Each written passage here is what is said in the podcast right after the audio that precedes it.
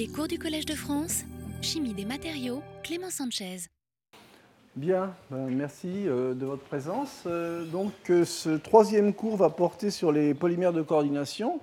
Donc, le cours, vous voyez son, son titre, en fait, j'ai appelé ça la caverne, la caverne d'Alibaba du, du chimiste, parce que comme vous allez le voir, ce sont des systèmes qui sont très très riches au niveau de la chimie, au niveau des fonctionnalités, euh, également très riches au niveau de, des possibilités de manipulation de ces systèmes euh, à partir de l'échelle moléculaire pour en faire de, vrais matériaux. Alors, euh, un polymère de coordination que vous connaissez tous, que vous avez sans doute vu, en particulier sur les tableaux, c'est le bleu de Prusse. Pas je ne sais pas si ça se voit très bien là au niveau de l'image, mais en fait les bleus de Prusse, vous voyez, de ces tableaux de Watteau et de Peter van der Werf, euh, ce sont en fait euh, des polymères de coordination, ce sont un peu les premiers euh, polymères de coordination d'ailleurs, et, vous voyez que ces tableaux sont localisés dans une partie bien particulière de l'Allemagne. Hein. sans souci, Potsdam, c'est pratiquement, euh, j'irais, la banlieue de, Berlin. Ou bien euh, ce tableau est, également euh, dans le château de Charlottenburg, dans la région de Berlin. Et donc, bleu de Prusse, tout simplement parce que euh, il a été découvert en fait par des coloristes allemands du nom de Diesbach et de Dippel en l'année 1704 et ça a été découvert par un pur hasard en fait. Euh, au départ, ces, coloristes cherchaient un rouge et donc en mélangeant finalement euh, des composés de, fer avec de la potasse qui avait été polluée par du sang d'animal, donc il y avait une source d'azote. C'est comme ça que finalement ils sont tombés sur un bleu euh, ténébreux et très intéressant. En fait, au niveau de la structure, en fait, c'est simplement un, un composé à valence mixte entre du fer 2 et du fer 3 et des ligands cyano qui s'obtient en fait par, par, réaction en milieu acide de, composés du fer 3 et de ferrocyanure de potassium. D'ailleurs, c'est un test qui est utilisé, euh, qui était utilisé, je dirais, en, chimie qualitative pour reconnaître en fait certains cations. Au niveau de la structure, c'est une structure assez simple. Vous voyez, c'est une structure cubique où il y a alternance des fer 2 et des fer 3 et donc ces métaux, ces octaèdres euh, de métaux sont en fait euh, couplés par des ligands du type cyano, le, carbone allant, je dirais, euh, se, fixer sur le fer 2 et l'azote sur le fer 3. Et donc c'est un composé à, valence mixte de structure cubique et vous voyez qui a été découvert, je dirais, au début des, des années 1700. Alors ce qui est important de voir dans polymère de coordination, d'une part il y a le mot polymère et il y a coordination. Polymère ça veut dire que on va pouvoir euh, étendre des, réseaux, des réseaux au moins de ligomères, voire des réseaux infinis, via un certain mode de liaison, et en particulier les, les modes de liaison qui, sont euh, mis en jeu dans ce type de, chimie, ce sont des liaisons de coordination. Alors, pour résumer ce qu'est un polymère de coordination, c'est en fait un pont organique en général, un pont organique avec des pinces comme un crabe qui peuvent s'accrocher à un métal. Donc ça, ce sont ce que j'appelle des assembleurs. Forcément, pour qu'il y ait polymérisation, eh ben, on, doit avoir des fonctionnalités qui soient supérieures à 2. Et donc ces assembleurs sont reliés à des cations métalliques ou à des clusters oxométalliques qui, peuvent être, qui jouent le rôle en fait de connecteurs métalliques. Alors évidemment, eh bien, dans les, toute la chimie, la richesse de la chimie, c'est non seulement de changer les fonctions, mais également de jouer sur tous les aspects géométriques, et ça, c'est ce qu'on voit, je dirais, en, première année d'université. En fait, grâce au champ de ligand, on sait contrôler finalement euh, la géométrie, aussi bien euh, des connecteurs métalliques, et au niveau de la, du développement de la chimie du ligand et de la chimie organique du ligand, je pense que bon, on est relativement bien avancé pour pouvoir proposer pratiquement, je dirais, un peu tout le genre de ligand sur mesure. Évidemment, ça demande du travail. Hein. Je ne dis pas que ce n'est pas du travail, c'est du travail, mais je pense qu'on a au niveau réactionnel tous les outils pour pouvoir évoluer. Alors, au niveau donc des, assembleurs des ligands, qu'est-ce que l'on trouve en fait de façon euh, les plus communes? Bon, je les ai classés en deux catégories les assembleurs organiques neutres typiquement des systèmes azotés, donc du type, euh, euh, euh, du type bipyridine de ce type, voyez, ou bien des, des, systèmes cyano, donc tout ça ce sont des systèmes neutres, ou bien des assembleurs organiques de type anionique, et les plus communs ce sont euh, les carboxylates, mais bon, ce ne sont que deux, familles, euh, je dirais, sélectionnées. Vous pouvez imaginer, je dirais, tout type de, molécules organiques à partir du moment où l'une des extrémités peut avoir une affinité pour, euh, pour un cation métallique. Alors, Bien entendu, quels sont en fait les, connecteurs et les assembleurs de base? Eh bien, je reviendrai un petit peu sur l'idée centrale, c'est-à-dire que le connecteur peut être un cation métallique directement lié aux ligandes ou aux composés organiques qui vont en fait assurer la polymérisation par coordination. Et forcément, là, on a un choix direct de, de la géométrie euh, qui va s'appuyer sur la nature du métal, euh, la force du champ de ligand, la nature des ligandes. Mais ces connecteurs métalliques peuvent être également des systèmes un tout petit peu plus complexes, euh, typiquement des, des clusters oxymétalliques qui sont déjà issus, vous le voyez, d'une première réaction d'agrégation de condensation, un trimère du zinc ou du chrome ou un tétramère du zinc. Et donc la première condensation résulte d'une réaction d'hydrolyse-condensation aqueuse ou organique. Vous voyez ce que vous voyez ici au centre, c'est un, pont oxygène qui assure la première euh, euh, condensation. Et c'est ensuite cet objet qui va servir en fait de connecteur et qui va permettre de faire un réseau bi- ou tridimensionnel. Alors, prenons un exemple très très simple. Comment on peut construire un polymère de coordination? Je vais utiliser un complexe, euh, un, dimère du cuivre, vous voyez, qui lui est, est, entouré en fait de groupements de type carboxylate qui sont monofonctionnels. Donc ça veut dire que là, je m'arrête au niveau moléculaire et je vous fais remarquer que la nature en fait, des liaisons chimiques euh, développées par le carboxylate et l'eau vis-à-vis du centre de cuivre ne sont pas les mêmes. Hein. donc globalement, ici, vous avez une interaction, je dirais, euh, L, donc plutôt iono-covalente, et ici, vous avez une liaison acide-base de Lewis. Alors la première chose, je veux faire un polymère, donc je dois augmenter la fonctionnalité eh bien, j'enlève finalement ces ligands de carboxylate par des ligands assembleurs de, de, fonctionnalité au moins égale à 2. Je prends un, dicarboxylate, donc l'acide téréphthalique par exemple, et par réaction, vous voyez, j'obtiens un réseau où je vais connecter finalement, via ces ponts téréphtalates, mes différents euh, dimères du cuivre. Alors là, je m'arrête à un réseau euh, bidimensionnel. Bien évidemment, il me reste en fait au niveau réactif ces deux molécules d'eau que je peux utiliser. Et il ne faut pas oublier que dans la plupart de la formation de ces réseaux, eh bien, on voit la structure globale de l'ensemble, mais il y a toujours quelque chose dans la cavité en général. Il y a un invité, il y a un anion, il y a du solvant. Donc c'est important pour, pour la suite. Alors, je passe donc à l'étape du dessus. Du dessus je vais utiliser finalement la labilité des molécules d'eau, et donc je vais donc euh, engager à la place des molécules d'eau tout simplement des ligands L, donc des, ligands azotés, mais qui vont être à nouveau difonctionnels. Et ça, ça va me permettre, vous voyez, de faire un réseau tridimensionnel où on retrouve finalement en rouge, de façon très simple et symbolisée, les groupements diacide carboxylate. Et ici, vous retrouvez finalement euh, le ligand euh, difonctionnel porteur d'azote, qui dans ce cas-là est la triéthylène diamine que, l'on appelle plus communément le DAPCO. Donc en fait, ce qu'il ne faut pas oublier, c'est que euh, ça, c'est une représentation du système, mais il y a toujours quelque chose dans la cavité. Alors, pour y voir un petit peu plus clair, j'ai repris en fait des images en fait en, modèle compact, et vous voyez très bien, c'est exactement la même structure. Vous voyez très bien ici, ce sont les groupements carboxylates qui assurent en fait le réseau bidimensionnel. Ce que vous voyez ici en bleu, c'est euh, euh, ça représente un des azotes de, la triéthylène diamine. L'autre est, pris dans la liaison, euh, que elle est cachée en fait par ces atomes. Et donc ce que vous voyez en vert, c'est les dimères de cuivre. Donc ça, c'est une vue. Si vous tournez de 90 degrés, eh bien vous voyez que ces systèmes présentent en fait des canaux qui sont très très intéressants, comme je vais vous le montrer plus tard. Mais a priori, la synthèse d'origine vous conduit à la formation de systèmes avec des canaux qui sont pleins avec des, avec ligands, enfin du solvant à l'intérieur ou des ions. Alors, le domaine des polymères de coordination, euh, ce qu'il faut voir, c'est qu'il euh, a énormément évolué euh, si on regarde un petit peu les publications, brevets ou autres, euh, sous le nom, enfin, euh, avec l'appellation polymère de coordination, ou une, appellation un peu plus moderne, qui Metal Organic Framework, je vais en reparler, eh bien, on voit que ça, ça commence un peu avant les années 85, et puis il y a, y a un petit bump vers 95, et puis hop, là, euh, il y a une augmentée très très importante en fait du, nombre de publications dans le domaine.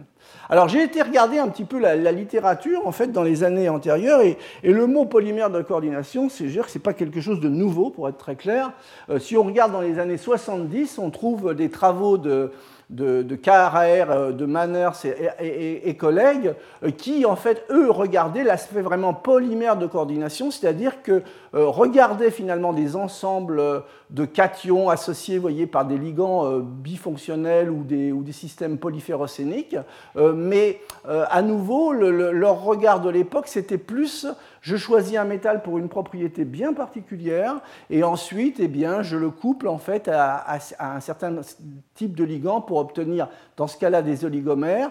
Et un grand nombre des, travaux qui ont été publiés, au moins à cette époque-là, euh, en fait, ce sont des systèmes où il y a des données qui sont spectroscopiques, mais il n'y a pas énormément encore de structures par diffraction des rayons X. Mais c'est un thème qui existait, je dirais, dans, dans les années 70. Alors ensuite, le second exemple polymère de coordination concerne en fait euh, tout, le travail qui a été fait par les collègues de coordination qui se sont intéressés au magnétisme en particulier et donc, il y aura un exposé euh, qui va suivre euh, euh, le cours de Talal Malad, donc, qui est un, spécialiste du, magnétisme moléculaire. En fait, l'idée à l'époque, c'était justement de, regarder de, façon très très fondamentale comment interagissaient des ions magnétiques quand ils étaient couplés via des ligands organiques. Et donc, les modèles les plus simples qui ont été développés avant ces dates-là, ce sont essentiellement des modèles de dimères avec, on regardait les, aspects recouvrement orbitalaire, orthogonal ou pas, et puis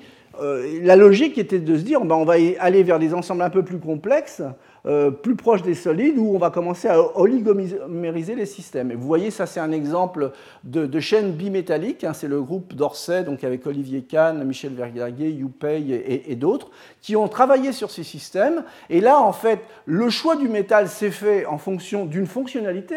C'est-à-dire on va chercher un métal parce qu'il a une propriété magnétique. Tous ces systèmes-là sont porteurs de spin. Et ensuite, on, fait le choix du ligand, vous voyez, avec un ligand qui, euh, avec un métal et un ligand avec un caractère beaucoup plus oxophile. De cette façon-là, le cuivre, lui, qui aime bien s'entourer d'azote, je dirais, euh, ça permet de partitionner en fait la chaîne manganèse, cuivre, manganèse, etc. Donc ça, ce sont les travaux que je classerai dans la, je dirais dans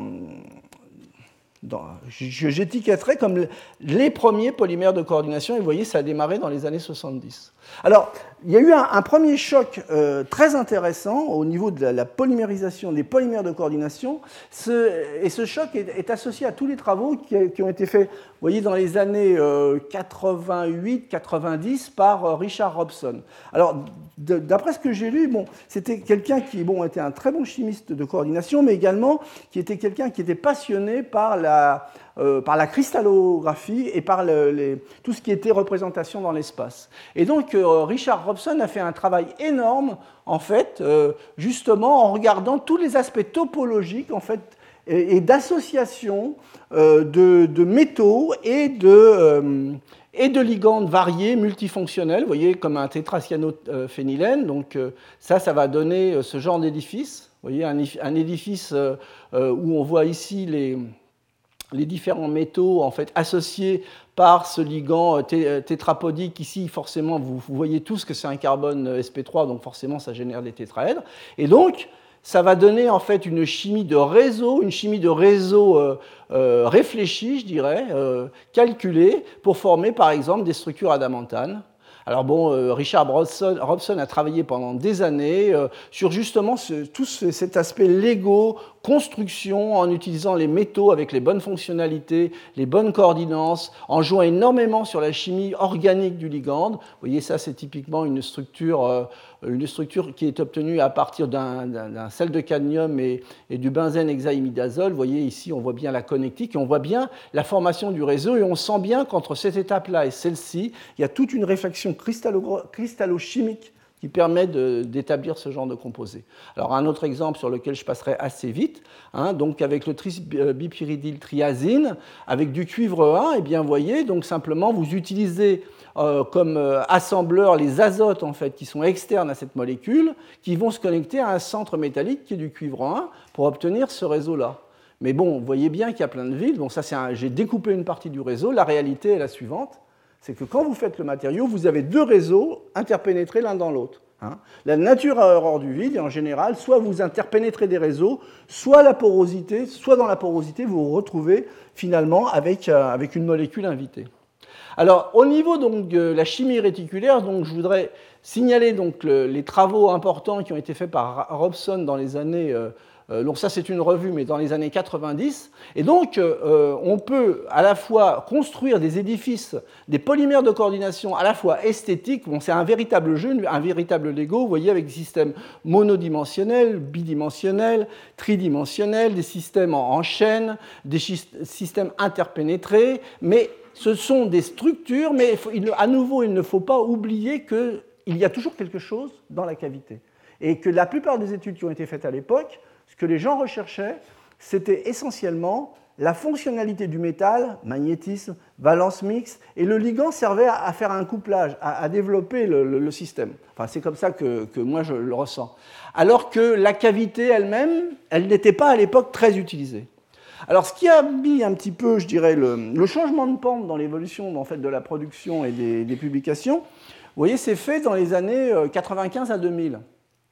En particulier, euh, c'était la recherche de nouvelles fonctionnalités et, propriétés dans ces systèmes de coordination. En particulier avec des, chercheurs qui avaient une, soit qui venaient de la chimie du solide, soit qui avaient un, un historique scientifique euh, dans la chimie des éolites, par exemple. Donc la, première chose que le, premier réflexe, c'est se dire bon bah on a des cavités, on va essayer de les utiliser euh, avec toutes les propriétés que vous pouvez euh, imaginer derrière. Alors au niveau donc de, ces systèmes-là, eh bien il paraissait intéressant d'utiliser ces matériaux hybrides poreux cristallisés. Ça a commencé au début des années 90. Euh, hein, donc, on, bien, bien, évidemment, suite aux travaux de Robson, eh ben, on savait déjà jouer sur les aspects fonctionnalité et dimensionnalité des, des réseaux. Hein. et en particulier, euh, on, avait a priori la possibilité de développer des matériaux poreux de taille contrôlée, avec des formes, vous avez vu, très variées. Mais le problème était, d'abord, il faut libérer les pores hein, pour pouvoir en faire des vrais matériaux poreux.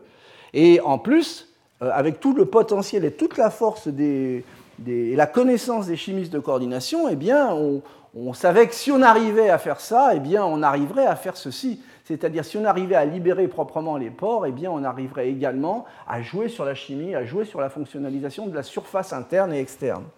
Alors, bon, par exemple, euh, pour aller, pour aller un, peu rapidement, on peut utiliser une source de métal et puis avoir euh, le ligand fonctionnel, pas un simple terephthalate. Hein. Euh, ça peut être un, quelque chose de, voisin, je dirais. Vous voyez, une fonction amine, mais ça change tout parce que là, on va pouvoir commencer à faire de la chimie ici, une chimie par un greffage covalent de façon diverse, ou bien une chimie simplement euh, par une modification de coordination sur le site, dans un deuxième temps. Hein, je pourrais vous montrer un exemple. Et puis également une modification par greffage euh, suivie en fait d'une coordination. Donc en fait, après tout ça, euh, je dirais que je ne dis pas que c'est simple, hein. c'est intéressant, mais ça fait partie de, de ce que les chimistes de coordination euh, euh, connaissent et, savent faire euh, le, mieux du monde. Alors, passer à des matériaux hybrides micro-mésoporeux cristallisés, eh bien, ce que les gens recherchaient très clairement, ben, c'était toutes les propriétés des poreux traditionnels, des éolites ou, autres, en particulier l'absorption, membrane, la séparation, donc les catalyseurs, les capteurs, etc. Euh, mais bon, euh, l'une des difficultés, c'est que d'une part, il fallait trouver des processus d'activation de la porosité qui ne soient pas destructifs. Il fallait des réseaux stables vis-à-vis de l'humidité de la température. Euh, ça permettrait normalement d'obtenir des larges pores, voyez, avec surface spécifique intéressante, une porosité qui va être ajustable avec la taille des fenêtres et l'accès des réactifs ou adsorbats va être possible, mais à nouveau, c'est soumis à ce genre de conditions. Hein, et donc, en fait, après, ben, on va pouvoir jouer sur euh, les, sites d'absorption euh, qui vont être modifiables, sélectifs ou autres. Et, je dirais, euh, dernière demande d'un pseudo-cahier des recharges, mais là, c'est plus forcément scientifique, c'est que les systèmes soient faits dans des conditions avec des bons rendements, etc. Alors, ce qui a énormément, je dirais, changé finalement le, le, profil du paysage, c'est deux choses. D'une part, en fait, l'utilisation un peu plus systématique par les chimistes des synthèses non plus de chimie douce, température ambiante, mais euh, des synthèses, je dirais, hydrothermales ou solvothermales. Donc ça permet déjà de monter en, température et ça permet donc de, peut-être de mieux cristalliser les systèmes. Hein. Et en particulier, si on regarde un peu les, évolutions en fait, euh, du, polymère de coordination ou au, système microporeux ou mésoporeux avec des propriétés intéressantes, eh bien on voit que globalement, il y a trois générations de systèmes. Une génération, je dirais, avant 95. Il y a beaucoup d'expériences qui montrent que finalement, euh, la première génération, on essaye d'enlever les, espèces invitées pour libérer cette porosité, mais on se retrouve très souvent avec partiellement ou totalement des problèmes de stabilité du réseau qui est détruit.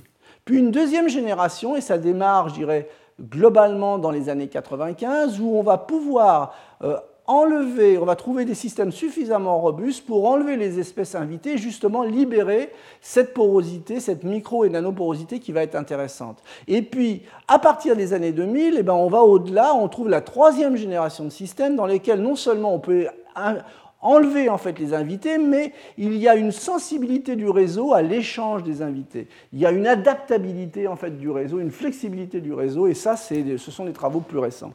Alors, au niveau donc euh, des, premières euh, expériences et celles qui ont permis finalement de consolider des, polymères de coordination euh, cristallins et, suffisamment stables pour qu'on puisse retirer les, invités qui sont dans les cavités, eh bien, essentiellement, c'est l'utilisation de pontants rigides, hein, beaucoup d'anioniques et de nœuds de type carboxylate, donc le plus simple dicarboxylate, hein, et, également des, polycarboxylates, des systèmes à base d'imidazole ou de pyridine, voilà les ligands que l'on trouve, hein, euh, avec des fonctions au minimum de deux, puisqu'on veut faire des réseaux, ou des systèmes trifonctionnels, comme l'acide benzène tricarboxylique, ou des, ligands plus grands, ou bien également des systèmes avec quatre fonctions et plus. Donc le passage, d'une part, à des, ligands, je dirais, polyfonctionnels et relativement rigides au début. Je dirais qu'au début, il y a énormément de travaux qui se basent en fait sur l'acide terephthalique et puis des systèmes à base de bipyridine.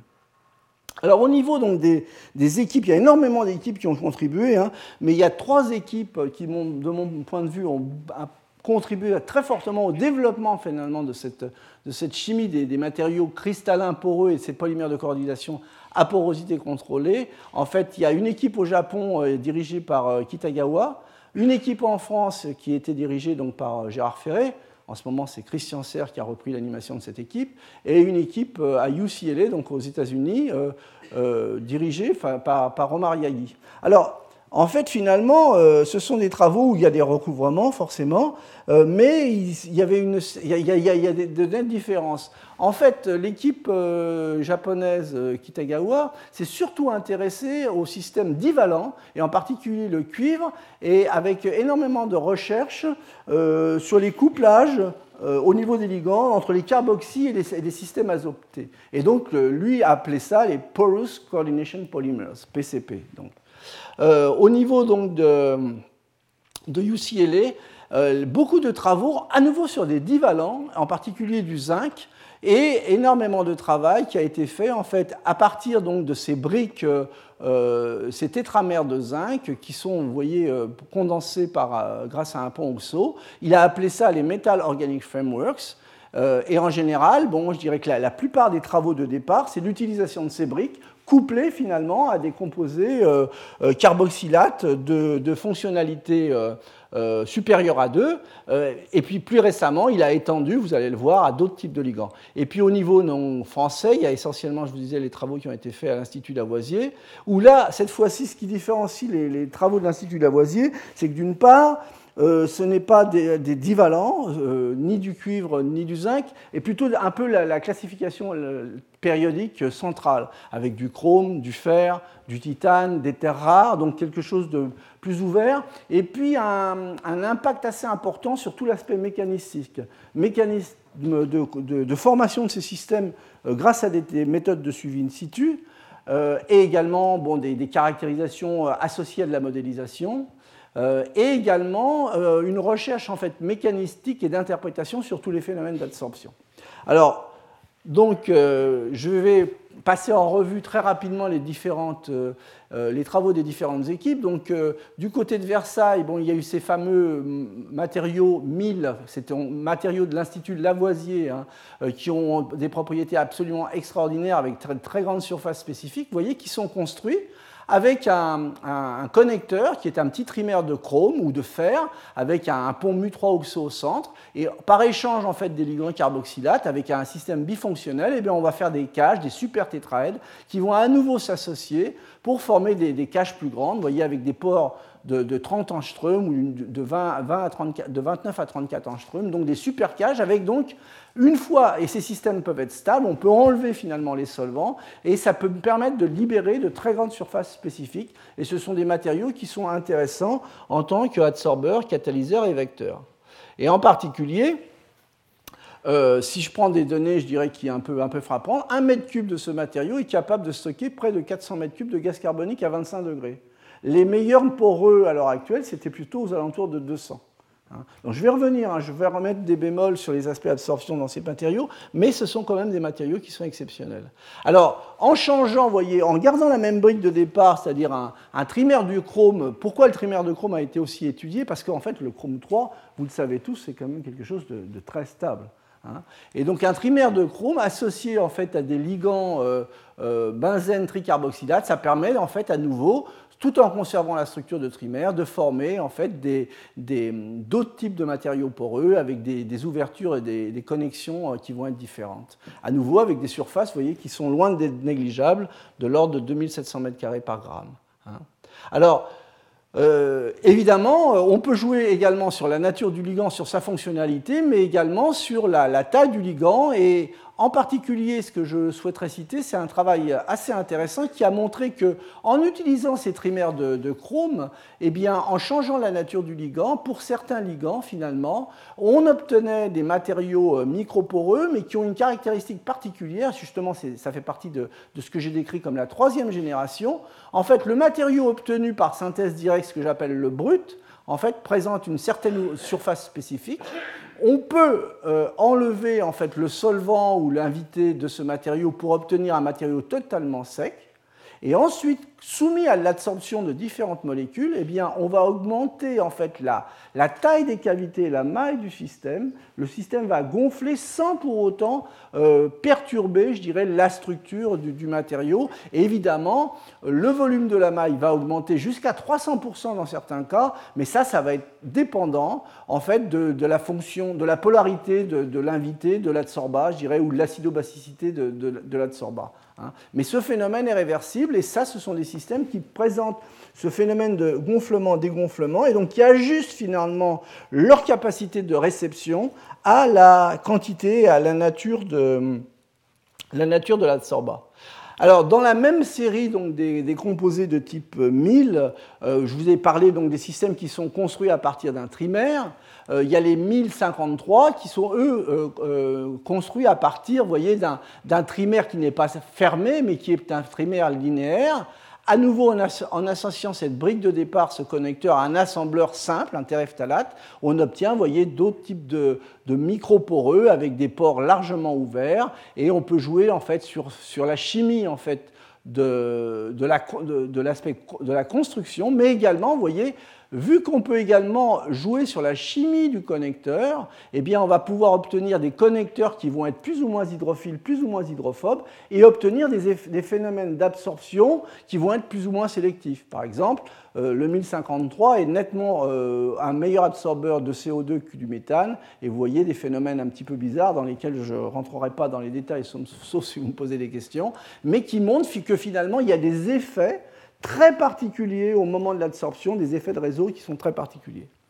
Alors, euh, l'intérêt en fait de ces matériaux euh, indépendamment de l'absorption, eh bien, c'est que justement, ils peuvent être, ils sont réalisés avec des cations, des cations qui sont biocompatibles, et en particulier du fer.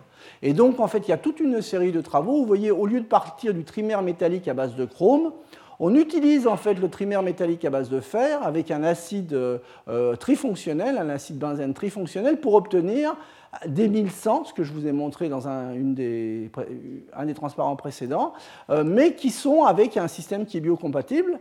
À partir du moment où on sait faire des systèmes biocompatibles et que l'on sait descendre en fait la taille des objets à des, dans un régime, je dirais, euh, submicronique, euh, voire nanométrique, ça veut dire que ces matériaux-là peuvent être éventuellement des systèmes intéressants pour euh, le secteur médical.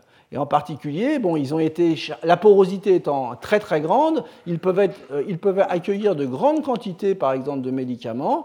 Et en fait, ensuite, il y a un relargage, un relargage, je euh, qui est différé dans le temps. Au lieu d'avoir en fait euh, l'essentiel du médicament qui est délivré en quelques heures, eh bien, on a un relargage qui peut durer plusieurs jours avec un système à base de fer qui est biocompatible. Alors, du fer, qu'est-ce que ça veut dire? Fer 2, fer 3, mais là c'est du fer 3, c'est stable. Hein, du fer 3, ça veut dire qu'il y a du spin, il y a du magnétisme, et donc euh, forcément, euh, on peut, euh, en utilisant toujours ces trimères de fer, bon là c'est simplement une illustration avec un autre type de ligand carboxylate difonctionnel, mais je dirais qu'au niveau conceptuel c'est la même chose, eh bien on peut utiliser ces matériaux-là, vous voyez, de faire une échelle nanométrique pour faire de l'imagerie médicale en fait en, jouant sur le contraste en, en RMN, en RMNT2, ça peut servir d'agent de contraste. Alors, on peut également, bien entendu, fonctionnaliser euh, euh, les groupements, euh, organiques par des fonctions amino. C'est ce que je vous disais. Donc toute la malléabilité, toute la, malléabilité, en fait de la chimie de coordination. Et là, on peut donc, par exemple, venir greffer le médicament. Dans ce cas-là, c'est du cisplatine via une réaction d'amidification simple. Et donc encore jouer sur les, équilibres en fait de dissociation de ce type de liaison pour moduler finalement les temps de relargage euh, euh, d'un médicament euh, dans l'organisme.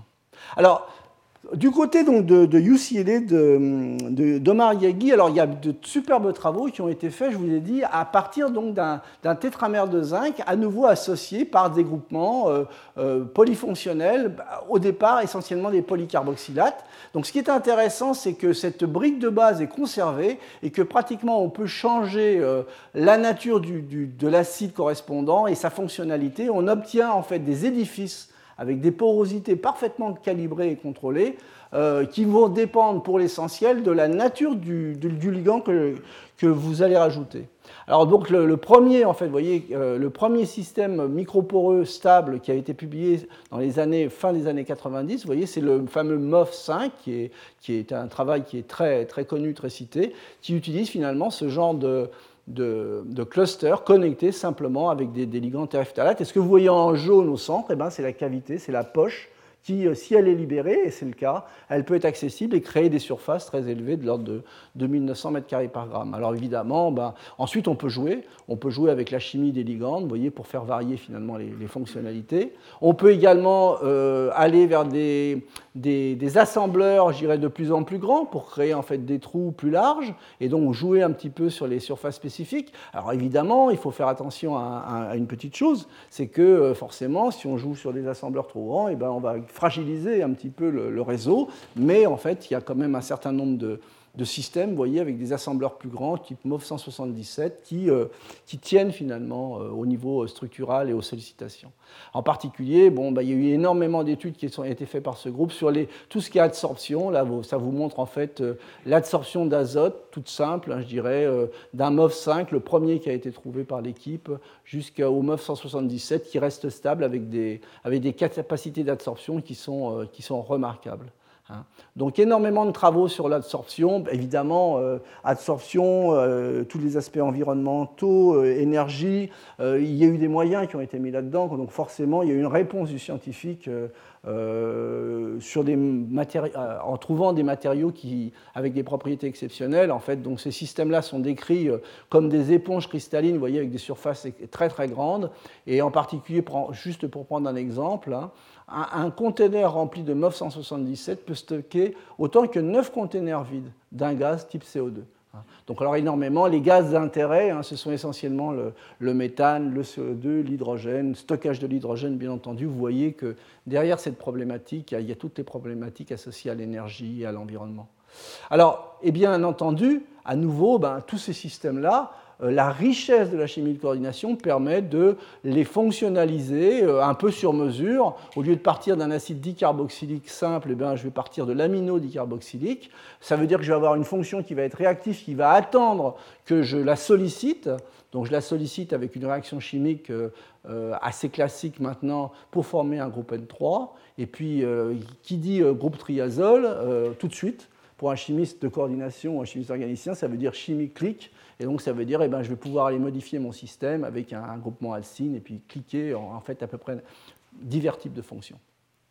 Alors ça peut être intéressant parce que finalement, euh, indépendamment de libérer une porosité, eh bien, euh, je vais pouvoir jouer sur la chimie du mur, et si je joue sur la chimie du mur, eh bien, je, vais, je vais décaler les propriétés d'absorption, forcément. Et donc ça, c'est intéressant parce que vous voyez, bon, ça c'est un travail qui a été fait par l'équipe de Yagi, donc euh, en passant de l'amino à des systèmes euh, euh, simplement par des réactions de couplage, vous voyez, avec des systèmes plus ou moins aromatiques, ce qui est vu dans, ce, dans cet exemple, hein, c'est que ça c'est des isothermes d'absorption d'hydrogène, et bien très clairement, le fait, le fait, de rendre encore plus aromatique finalement le, ligand assembleur, et bien ça permet de décaler fortement l'absorption, en particulier d'hydrogène à faible pression. Donc en fait, c'était juste un exemple, mais vous pouvez imaginer euh, tout, je dirais, l'arsenal d'idées qui peuvent être développées euh, suite à la modification de ces ligands.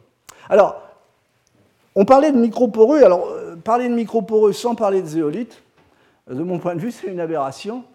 Et justement, je dirais, les, collègues qui ont travaillé sur les polymères de coordination ont, eu ce que j'appelle la pensée zéolitique. Alors, la pensée zéolitique, c'est quoi? On, on sait que les zéolites, ce sont des, des, des, absorbeurs absolument remarquables.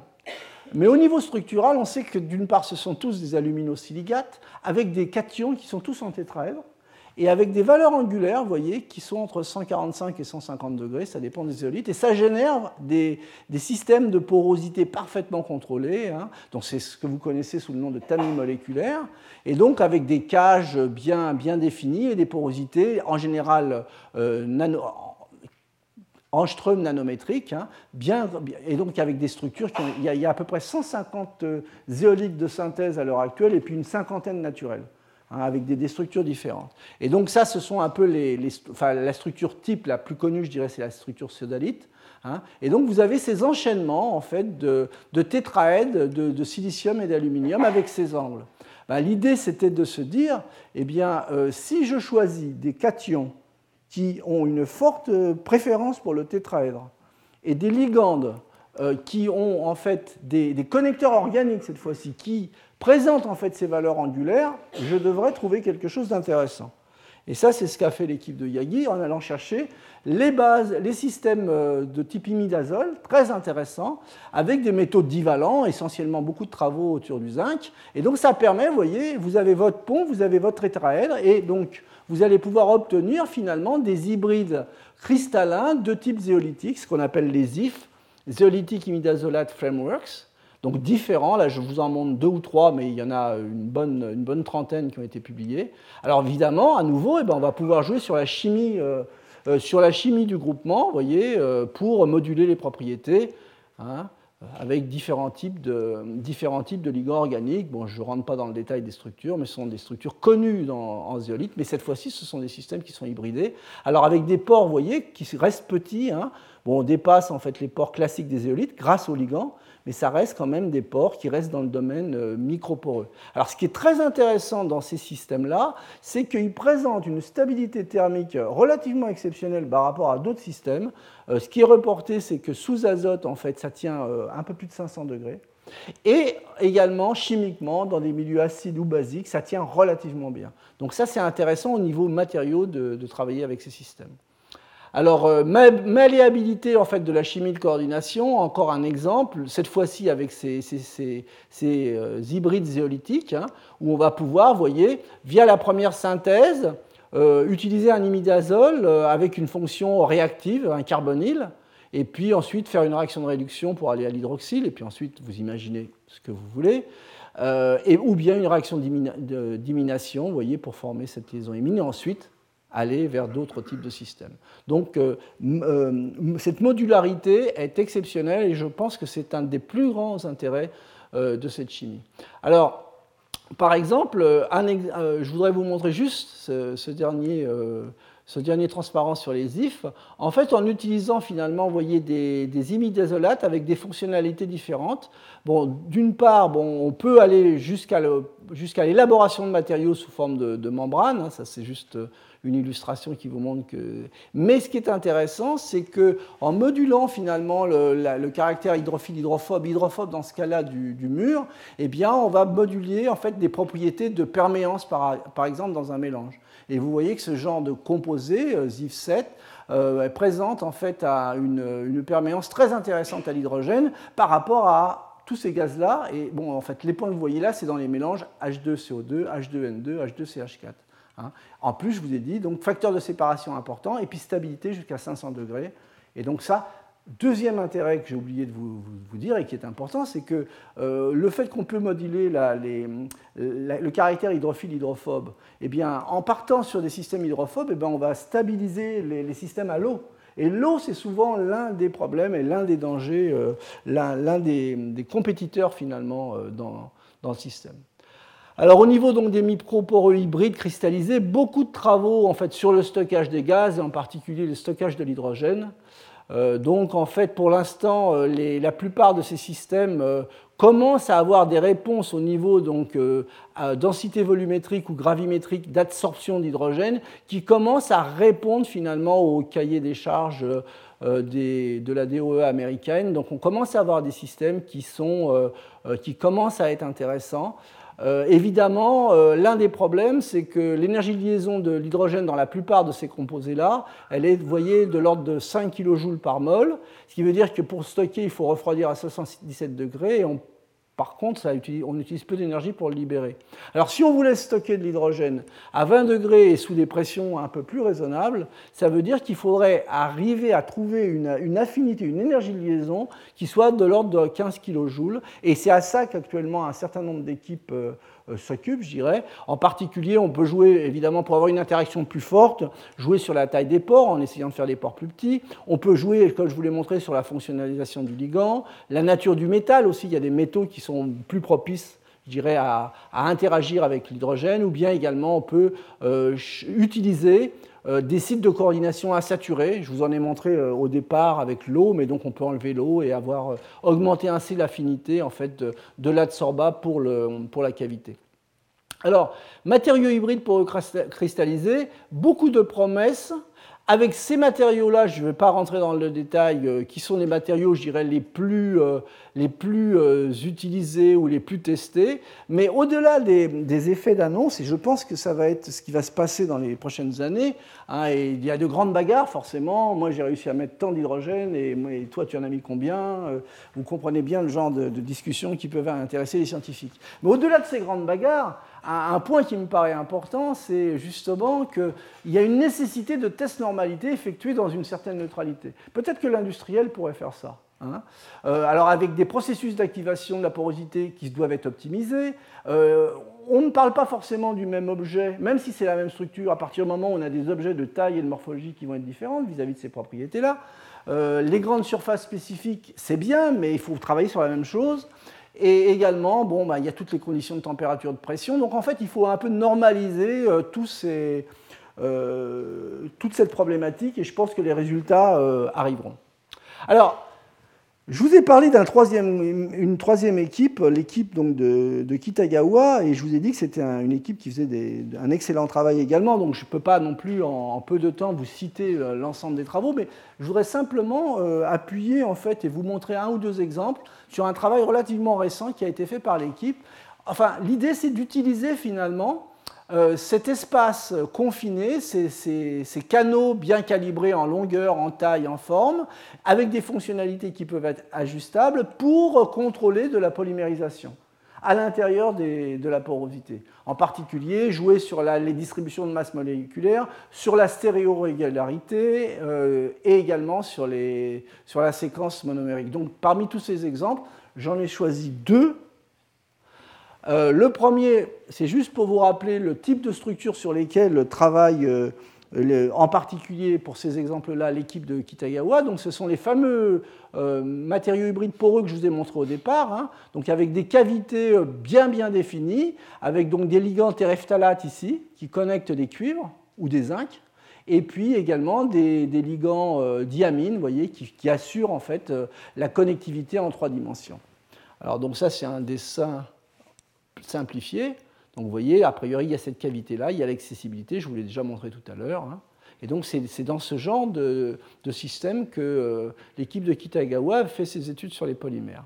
Et en particulier, euh, premier résultat qui m'a paru intéressant, c'est que les études de polymérisation radicalaire de systèmes type polystyrène ou acétate de polyvinyle se comportent en fait, une fois qu'ils sont confinés, comme des systèmes qui seraient contrôlés par de la polymérisation vigilante, par de la TRP. Alors qu'a priori, il n'y a pas d'espèce dormante, il n'y a pas de catalyseur.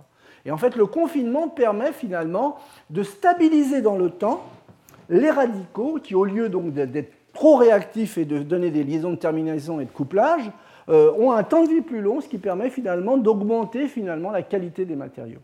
Hein. Alors donc ça, ça a été fait, vous voyez, sur des systèmes à base de, styrène, qui en général, dans ce cas-là, dans le cas du styrène, il y a des distributions de taille euh, euh, des polymères, mais il y a quand même une certaine résonance, donc le caractère résonant peut stabiliser un peu le radical, alors que là, il y a très très peu de chance. Hein. Et voilà ce que ça donne. Euh, ça, c'est la distribution en fait en masse, le, rapport entre la masse molaire en poids et en nombre, donc qui vous donne en fait la polydispersité du système. Ça, c'est euh, la synthèse en masse, et ça, c'est le polystyrène confiné. Ça, c'est pour les, les, systèmes non stabilisés du type acétate de vinyle polymérisé. Ça, c'est ce qu'on obtient, donc des distributions très très larges, et là, on arrive à recentrer. Et en jouant sur l'espace, sur la cavité, les meilleures valeurs que j'ai pu trouver, c'est aux alentours de 1,5, ce qui est pas mal du tout, ce qui est relativement, euh, je dirais même très très bien. Donc ça, c'est le premier exemple. Le deuxième exemple, c'est de se dire maintenant, on va orienter, être plus sélectif euh, dans les processus de polymérisation. Et donc là, il y a un très joli exemple de la, même équipe où ils ont étudié dans les mêmes, euh, types de matériaux, avec euh, comme métal le cuivre ou le zinc, il y a des subtilités, je vais revenir dessus, la polymérisation du divinylbenzène, soit le para, soit le bêta.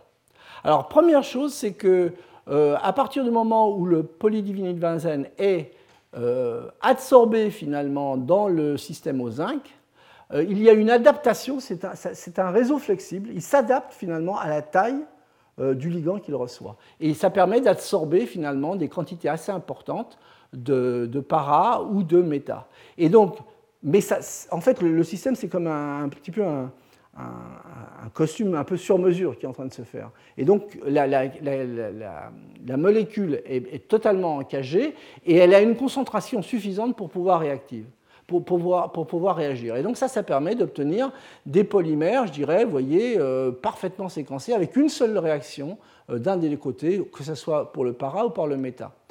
Euh, par contre, si on utilise la même structure, avec non plus du zinc mais du cuivre, qui a, bon, pour des raisons énergétiques, est plus, une structure plus rigide, à ce moment-là, il ne peut pas y avoir d'adaptation au ligand. On va jouer sur de l'absorption avec des petites quantités.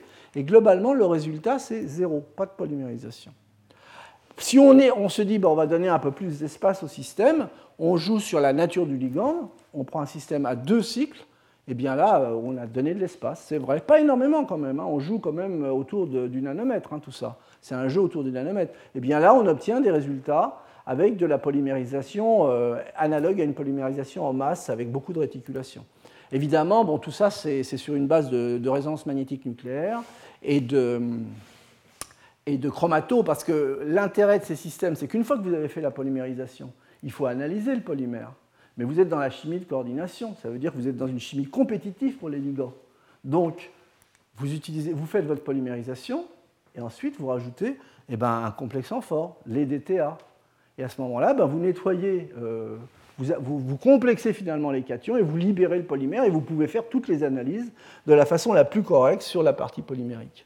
Alors d'autres exemples de l'équipe de Kitagawa, eh bien cette fois-ci, si mon réseau euh, microporeux, euh, il est porteur d'informations, euh, enfin de, de, métaux qui peuvent subir facilement des réactions d'oxydoréduction, eh bien par des réactions d'échange, je vais pouvoir intercaler du pyrrole. Euh, et donc euh, faire une polymérisation oxydative en utilisant en fait le fer 3 en fait, comme catalyseur. Et donc le fer 3 va se transformer en fer 2 et je vais obtenir euh, des polypyroles, je dirais, parfaitement ou le relativement lamellaires, intercalés dans des réseaux de microporeux. Mais à, nouveau, je dirais, cette partie-là, eh bien, je peux la gommer, l'effacer en rajoutant du complexant.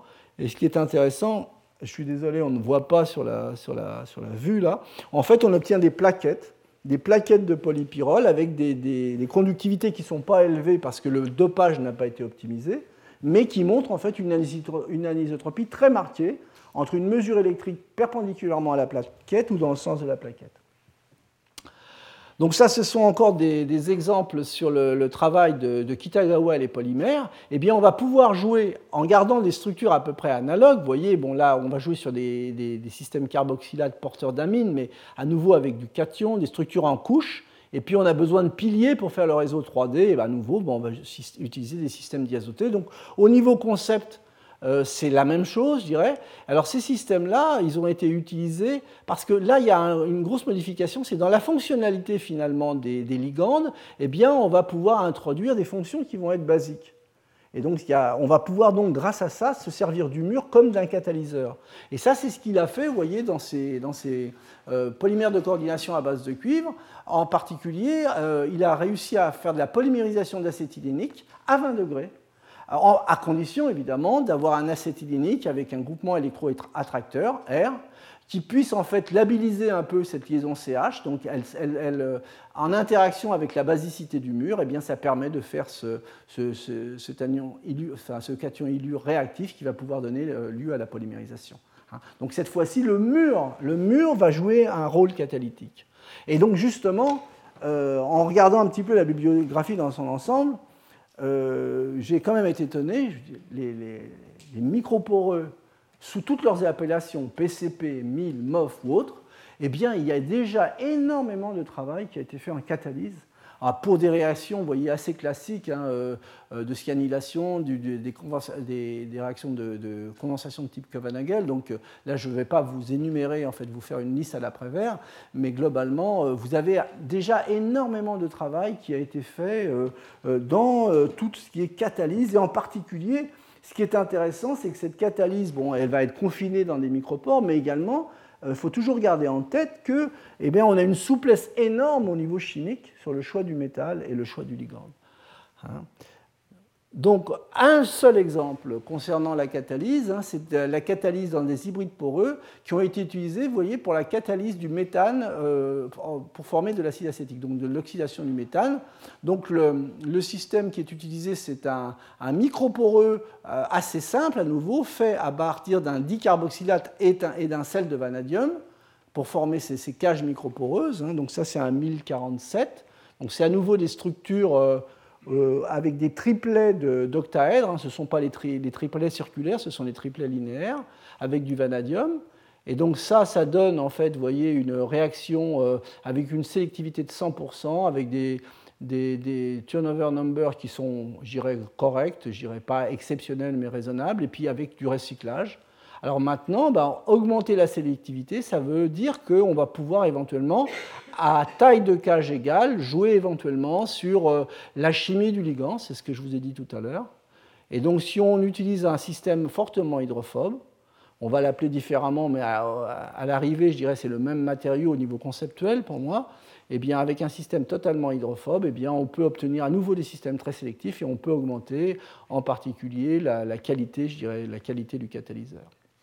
Alors au niveau catalyse, beaucoup de travaux. Quand on regarde d'une façon plus générale le domaine des MOF, eh bien, on trouve en fait des, tas d'études euh, sur les aspects poreux, je vous en ai parlé, le biomédical, euh, des, débuts sur les transitions des spins et le magnétisme, la conductivité, les propriétés optiques, tout ce qui est euh, chiralité également. Donc il y a énormément de, travaux qui, qui, concernent en fait ce domaine je dirais, qui, n'est pas un domaine émergent à proprement dit, puisque les polymères de coordination, si on s'arrête à cela, c'est, je vous l'ai dit, euh, j'irai les années 70-80, mais où il y a eu vraiment un changement de, point de vue total en, passant à ces systèmes de, porosité contrôlée que, l'on appelle MIL, MOF ou, PCP. Alors, il est clair que derrière tout ça, euh, on parle d'application.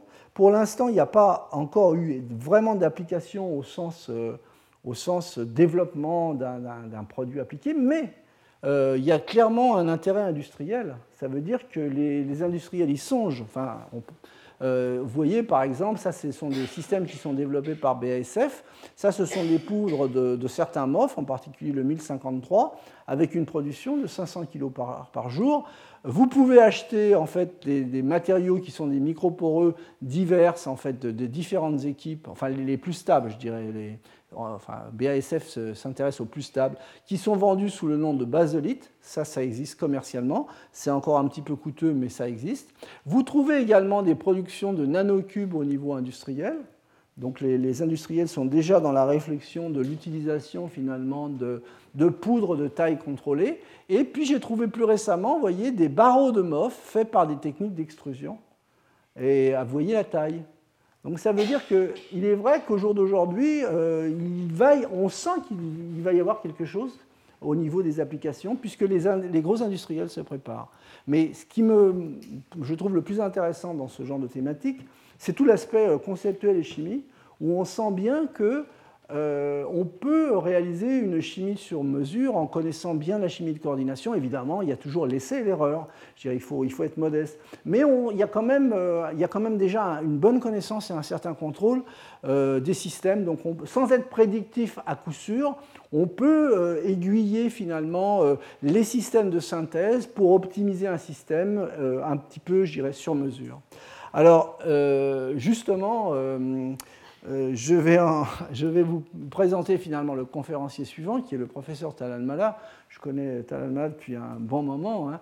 Donc, euh, je dirais que c'est un, spécialiste donc, à la fois de la chimie d'une façon générale, avec euh, peut-être une, préférence pour la chimie de coordination, et euh, il s'est toujours intéressé, depuis que je le connais, à tout ce qui est euh, interaction magnétique dans les systèmes, interaction magnétique, depuis quelque temps également au couplage optique et magnétique.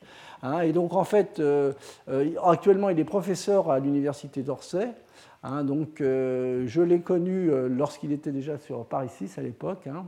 Donc, aujourd'hui, il dirige le laboratoire de chimie inorganique euh, d'Orsay, donc de Paris 11, et donc il a également des responsabilités, comme tous les enseignants, il a des responsabilités d'enseignement qui lui prennent aussi une partie de son temps de recherche. Hein. Donc il est dans un, LabEx sur nanosaclé. Et donc ses activités de recherche, bon, bah, il vous en parlera mieux que moi, mais je dirais qu'une très bonne connaissance de la chimie de base, parce que je pense que c'est ça qui, est le, point important, avec en fait une, un penchant, je dirais, pour les études magnétiques, hein, et en plus un, penchant vers les études magnétiques avec un bon contrôle des systèmes, et vraiment essayer d'établir de plus en plus des relations structure-propriété sur mesure. Euh, voilà, euh, en ce qui me concerne, je vous remercie pour votre attention.